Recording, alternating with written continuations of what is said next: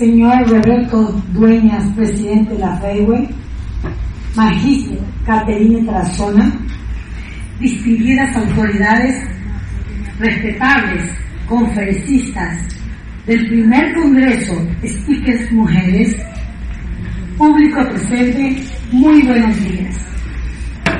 Los obstáculos en la vida no pueden ser evitados, pero al mismo tiempo las luchas y las dificultades te obligan a desarrollar tu fuerza de voluntad y coraje. El enfrentar de experiencias negativas te hacen descubrir potenciales y habilidades dormidas.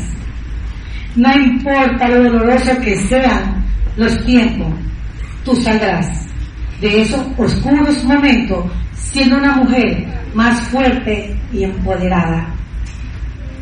Voy a empezar mi intervención con tres palabras que marcaron mi vida. Desafío, servicio y honestidad. Cuando mis padres decidieron emigrar del campo a la ciudad, yo era muy niña, tenía apenas unos seis años. Imagínense ustedes, una niña salir del campo y enfrentar una nueva institución educativa, nuevos vecinos, un nuevo lugar, nuevas amistades. Entonces, cuando llegamos acá, como todos y muchos de nosotros hemos venido de una familia muy humilde, de escasos recursos, ustedes saben muy bien que de la agricultura no solamente se puede a veces sostener una familia muy numerosa, como en el caso de nosotros, en esa época éramos 11 hermanos. Entonces, sostener a tantos hijos era difícil. ¿Qué hizo mi papá? Cuando llegamos acá a Puerto Viejo, dijo, tenemos que buscar un sustento económico para que podernos sostener a cada uno. Entonces dijo, bueno, voy a traer pollos de la finca para vender acá en la ciudad de Puerto Viejo. Como estábamos cerca del mercado, comenzamos a emprender. Todos colaborábamos en velar, vender y con los quehaceres de casa. Así era. Pasó el tiempo y un día cada uno, bueno, nos fue ubicando en diferentes actividades. Y a mí me dijo, Betty, aquí tienes un kiosco para que comiences a vender. Y digo, ¿qué voy a vender? Me dice, encebollado. Comencé a hacer encebollado. Jamás me dijo, hazlo. Le digo, hagamos. Entonces le dije, bueno, hagamos. ¿Y con quién lo voy a hacer? Me dice, con tu hermana, con Luz. Y comenzamos a vender pues encebollado en el kiosco, sin pintar, con cinco bancos. Pues en esa época era difícil conseguir crédito. ¿Qué hizo?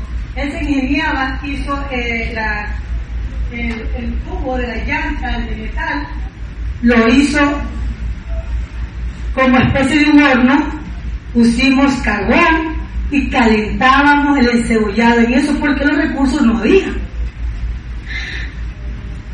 Cuando un buen tiempo comenzó a venderse, mi hermana decidió irse del país porque su esposo estaba afuera. Y dice, te quedas tú con el kiosco. Yo con el kiosco dije, imagínense ustedes, jovencita, eh, con todas las oportunidades, estudiando. Y dije, con el kiosco, y ese kiosco sin pintar. Yo dije, no, pero yo me quedo con el kiosco, pero eso sí, yo no vendo el cebollado, yo voy a hacer ceviche, porque dije, más fácil. Y así fue. Comenzó ese gran desafío de vender ceviche. En esa época también me gustó siempre estar aprendiendo, innovando, y dije, había aquí en la Universidad Técnica de Manabí, la Escuela Francisco Romero Bastidas. Y le dije a mis padres, déjenme ir, que yo quiero aprender por haber pastillaje. Yo hacía en mi casa tortas para distintos compromisos sociales y yo ya comencé a, tener algo. Cuando comencé a vender mis ceviches,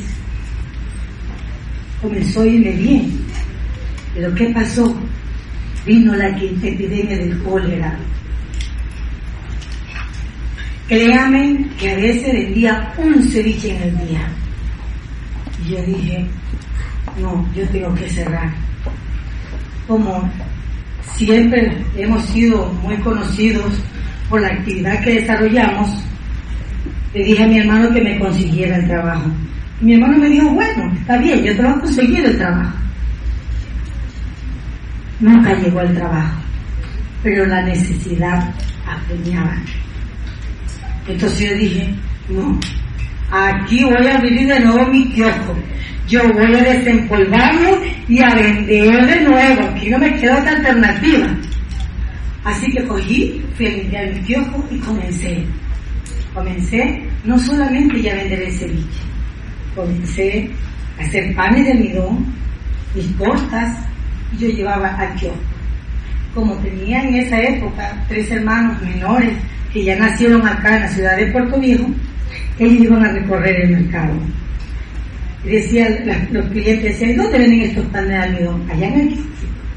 Allá en el kiosquito, porque el kiosquito realmente estaba sin pintar, todo rústico, entraba tan solo una persona y una refrigeradora, imagínense, era imposible poder eh, entrar más personas ahí. Cuando pasó el tiempo, usted sabe que toda mujer tiene sus etapas. Se enamora. Y uno piensa que va al castillo, que nadie va a, a frustrar tu vida, ¿no? Que va al castillo de oro, los padres, no, pues mi papá está fuera de onda, mi papá no sabe, él quiere quitarme la felicidad, ese es el hombre que yo amo, ¿sí o no? Nosotros pensamos que nuestros padres son los más anticuados, son los que no saben, nosotros lo sabemos todas. Le mentimos, nos jugamos, nos escapamos, ¿sí o no? Entonces, me enamoré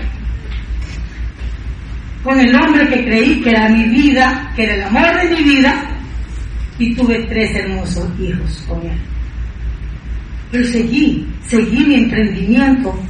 El negocio crecía, crecía. Entonces decíamos, bueno, qué bien. Pues un buen día la gente ya nos pedía que nosotros saliéramos del mercado y así fue. Conseguimos un local ahí en la Roca Fuerte, entre Pedro Valle y 10 de agosto, y pusimos una sucursal. Pasaba el tiempo yo dedicaba a la actividad en, la, en la calle Roca Fuerte y en la calle del mercado quienes hacíamos todo en casa éramos nosotros, o sea, yo y otra persona más. Comenzó a ver los problemas. El catedrático de la universidad, yo pues estudiante que ya había salido de ingeniera comercial, sí dije, a ver, comenzaron a ver los problemas, no nos veíamos, comenzó a ver, usted sabe, los problemas tremendos, mis hijos estaban muy pequeños y yo decía, ¿qué hago? Yo no puedo soportar infidelidad. Y yo me miraba y dije, pues yo trabajo, yo me dedico aquí a la casa como muchos lo han dicho aquí mis antecesoras. Yo dije, no, yo no puedo permitir más cosas. Yo no puedo. ¿Por qué ayuda? Yo no podía ni siquiera levantar la cabeza. Yo me sentía perdida. Yo no sentía horizonte. Yo decía, si yo me separo de este señor, de este hombre, porque así hablamos, de este hombre, ¿qué voy a hacer con tres vidas? ¿Qué voy a hacer con este trabajo? ¿Qué voy a hacer con mis deudas? ¿Qué voy a hacer? Hasta que un día alguien me dijo, por eso es importante buscar a quién le contamos aquí no compartimos nuestros problemas. Y vino una amiga, le dijo, le conté y me dice, te invito a una consejería. Mira, ella es una consejera familiar. Y fui. Cuando yo le conté todo el problema, todo el drama familiar que yo viví, vivía en esa época, perdón, me dice, sepárate. Y yo dije, separarme, ¿y cómo? Y tres niños, un negocio que crecía, deudas que me esperaban. Y yo dije, ¿cómo me separo? Hasta un buen día dije, hasta aquí. Y tomé la gran decisión de separarme. Créanme que tomar la decisión de separarse era más dura. Es como que te rompieran todo por dentro, te carbonizaran todo dentro de ti. Pero ese día me hice una doble y le dije hasta aquí. No me importé, no me importó nada. Cuando eso fue en el día, cuando él se fue en la noche, yo ya subí a casa. Fue la noche más fría, más solitaria que tenía. Ver a mis tres hijos pequeños durmiendo. Y yo me dije, Dios mío, lloré, me identifico aquí con, ¿cómo tiene que llorar? Lloré como usted no tiene ni idea. Doblé rodillas y le dije, Dios, te entrego todo. Te entrego todas mis áreas de mi vida. Te entrego el último banco, la última mesa que queda aquí, en este negocio. Te entrego todo. Pero solo te pido que me ayudes a criar a mis tres hijos. Pues así ha sido. Esa noche lloré cuando ya me levanté al otro día, seguí. Dije aquí, yo no puedo fracasar como madre, yo no puedo fracasar como empresaria, yo no puedo. ¿Qué va a ser la vida de mis tres hijos? O sea, había las oportunidades, no una mujer sola, entre paréntesis, con dinero, joven, ¿qué más te pueden ofrecer? ¿No? Y ese día dije, no, voy a dedicarme a que Dios dirija mi vida, la de mi hijo y de este negocio. Así ha sido. Durante todos estos años he permitido que Dios dirija mi vida y la de mis hijos. Le enseñé, le sembré la palabra de Dios, no la religión, porque la religión nos encasilla, pero la relación nos enseña y nos hace libre. Comencé, seguí, el negocio crecía, Dios me dio mucha sabiduría y comencé. Ya después no hice pequeños préstamos, hubo en esa época la CFN que daba préstamos a bajos intereses para negocios productivos.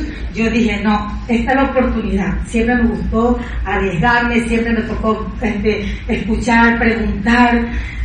Bueno, me fui a la CFN y ahí estaba de gerente un amigo y le pregunté, dice, sí, puede poner todos los papeles, su negocio da para que le den el crédito. Cuando ya tenía todos los papeles ingresados ya justo para que me dieran el crédito, hay cambio de gobierno y todo se vino abajo. Me dijeron, no puede ser, usted tiene que ingresar de nuevo los papeles y comenzar de cero. Yo dije, pero si me ha demorado tanto tiempo hacer este crédito, no puede ser. Otra vez, lloré desconsoladamente, imagínense, mujer, como siempre, dice, ay, qué pobrecita. Vine lloré, lloré. ¿A quién más le podía llorar? Sino solamente ir y decirle a Dios todo lo que me sucedía. Porque mi mis padres, pues, mi papá fallecido, mi mamá pues no vivía acá, y cada uno de nosotros pues tiene su actividad. Pero yo dije, no, me sequé las lágrimas y me fui a hablar con el gerente. Le expliqué todo el problema y él me dijo, ¿sabes qué? Voy a conocer tu negocio. Pues también lloré a él, déjeme decirle, porque uno no es la fuerte, no es la doble, uno es humana. Las personas piensan que tú vas y tú no sientes, tú no sientes dolor, tú no sientes decepción, tú no sientes que, todo se te viene abajo, o sea, eres humano, por más que tengas una relación con Dios, eres humano, sientes y cometes errores. Eso me dijo, bueno, comenzó y me vino a visitar realmente, me dice, con todos los papeles que yo traía. Así fue, efectivamente, me salió el crédito, comencé mi primera construcción. Sin experiencia, ustedes pueden imaginarse cuántos errores cometí tres hijos, un préstamo, sin experiencia, dejándome guiar, y no todos tenemos el corazón para guiarte, para enseñarte. Bueno, me dijeron, haga la construcción, bueno, hicimos, y el ingeniero me dice, mira, haga la losa, porque después eh, no, no va a ser muy difícil. Yo todo, bueno, está bien, está bien. Cuando me di, me di cuenta no tenía dinero para las obras muertas. Pero ¿saben qué? Yo dije, Dios, pero tú me dijiste que me iba a respaldar. Tú dijiste que ibas a estar con la mujer viuda, con la sola, con la desamparada. Tú no vas a desproteger a mi hijo. Bueno, yo reclamé todas las promesas a vida y por haber. Pues ustedes pueden imaginarse. Llega un hermano a operarse y yo pues lo voy a visitar, pero realmente eh, sin ánimo de nada. Y yo le me ¿cómo está con la construcción? Y le digo, mal, no tengo dinero. Y me dice, ¿qué quieres? ¿Una casa o una finca? Y yo le digo, ¿y tú harías eso por mí? Sí, dice, porque te conozco. Así fue, me, dio, me dieron el crédito y terminé mi primera construcción con todos los errores habidos y por haber y a funcionar. Le dije, wow, comencé. Gracias a Dios me han respaldado cada uno de ustedes. Ya gustó mi producto. Yo recogía y pagaba. Siempre me ha gustado honrar mis deudas. Y pagaba, y pagaba. Siempre me ha gustado tener mis cosas en orden. Me ha gustado tener aseguradas ciertas cosas. Cuando vino el terremoto, yo decía que estaba haciendo unas adecuaciones porque quería darle otro giro a la cafetería y viene el terremoto. Y el edificio sufre serias afectaciones estructurales. Le dije, ¿y ahora qué voy a hacer? Yo lloraba y le dije a mis hijos, déjame decirle que tengo tres hijos y me gustó siempre darles la oportunidad para que se preparen. Lo he dejado volar. Yo tengo una hija que está en Australia estudiando, estaba estudiando liderazgo pastoral, ahora está estudiando negocios, conexión, talento humano. Mi otro hijo estaba en quinto estudiando y mi otra hija en el colegio. Yo decía, y ahora yo ya no te puedo dar. Se cortaron las... La economía se cortó totalmente. Y me dice mi hijo, si tú hiciste esto sola, ya no está sola, nos tiene a nosotros. Yo. Sí. Tú dedícate a la parte financiera y yo me dedico para ver dónde ubicamos los negocios. Así fue. Él se dedicó, como tenía esa oportunidad, puertas abiertas, comenzamos.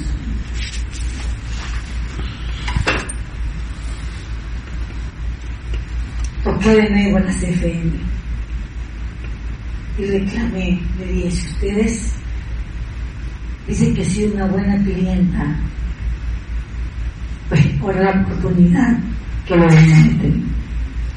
Necesito, ahora sí, necesito para poder levantar una cafetería. Así fue. Me dieron ese tiempo, no pidieron tanto documento, proyectos, sino solamente la eh, una cotización más o menos cuánto se iba y con un interés menor al de normal. Fui y comenzó. De nuevo me tocó levantar, porque cuando algo se te cae, Dios no te lo da igual, sino te lo da mejor. Cuando tú haces las cosas no desafiando, ni dañando, ni derramando lágrimas para alcanzar tu felicidad o adquirir algo, Dios te recompensa para algo mejor. Así fue. Mi hijo terminó la universidad, después de un año de estudiar, déjenme decirle, la niña que estaba en Australia le dijo que no, que venía a hacer aquí, ya está en su último año de la universidad, y mi última hija ya está en quinto semestre en ingeniería agroindustrial. O sea, Dios ha sido tan bueno que nos dotó de fortaleza, de la economía que pensábamos que no iba a haber dinero, también proveyó a través del crédito, pues recibió un, seguro con una parte del, edificio y, y volvió a construir. Ahora sí,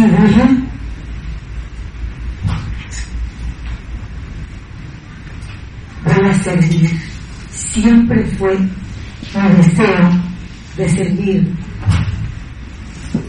Entonces,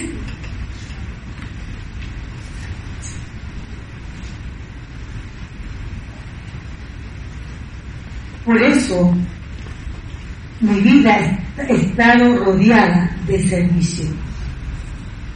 Honré a mis padres con el trabajo, como ustedes saben, yo doy un servicio de atención al cliente, pero no solamente de atención al cliente, porque llegan muchas personas y saben de mi historia y me pregunta, ¿usted es la dueña? Le digo, sí. Ah, usted salió adelante pregunta. Y comenzamos a entablar conversaciones como hay muchas personas que llegan cargadas, muy que no saben qué rumbo tomar. Y me pregunta, ahora tuve el caso de una señora muy bien económicamente y me dice, usted es la dueña. Digo, sí. Me dice, yo usted la conozco. Y le digo, ¿cómo así? Y ahí me explicó y dice, yo tengo un niño con una discapacidad y otro que está fuera del país y estoy separada hace tres años. Ah, le digo, qué bien.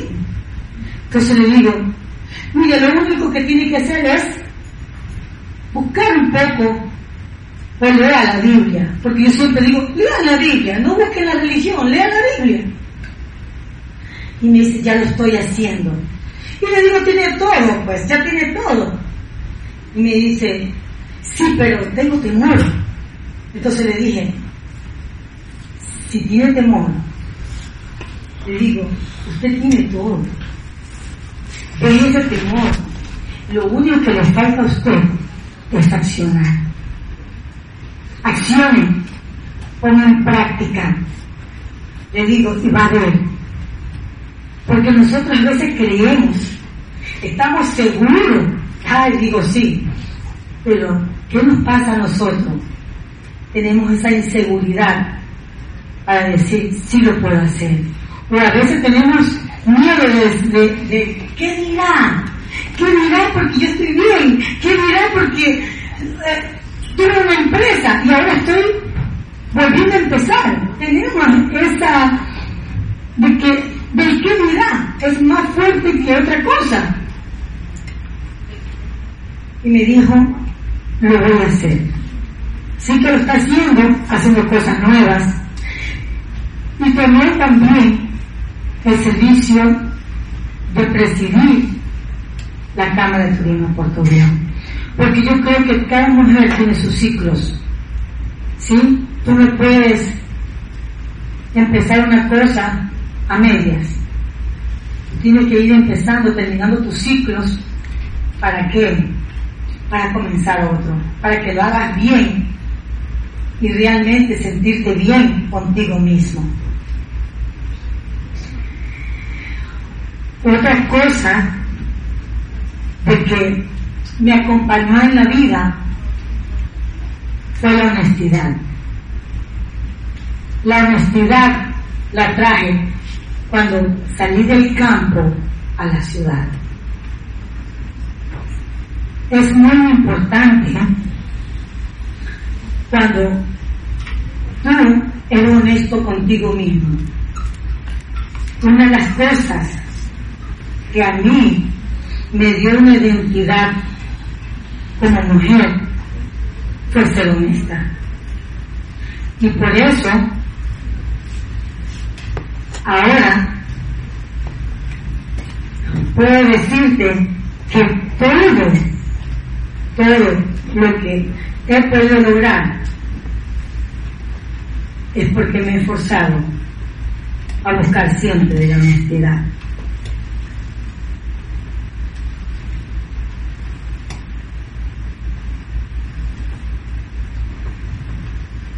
Cuando ustedes quieren realizar, cuando ustedes quieran alcanzar, siempre busquen las cosas honestas, las cosas con fe. Siempre, siempre uno tiene que mirar que hay alguien arriba que nos está mirando, que hay alguien arriba que nos está dirigiendo, que hay alguien, ¿no? Que nunca nos avergüenza. Y quiero terminar mi conferencia con un pensamiento de Juan Calvino que dice,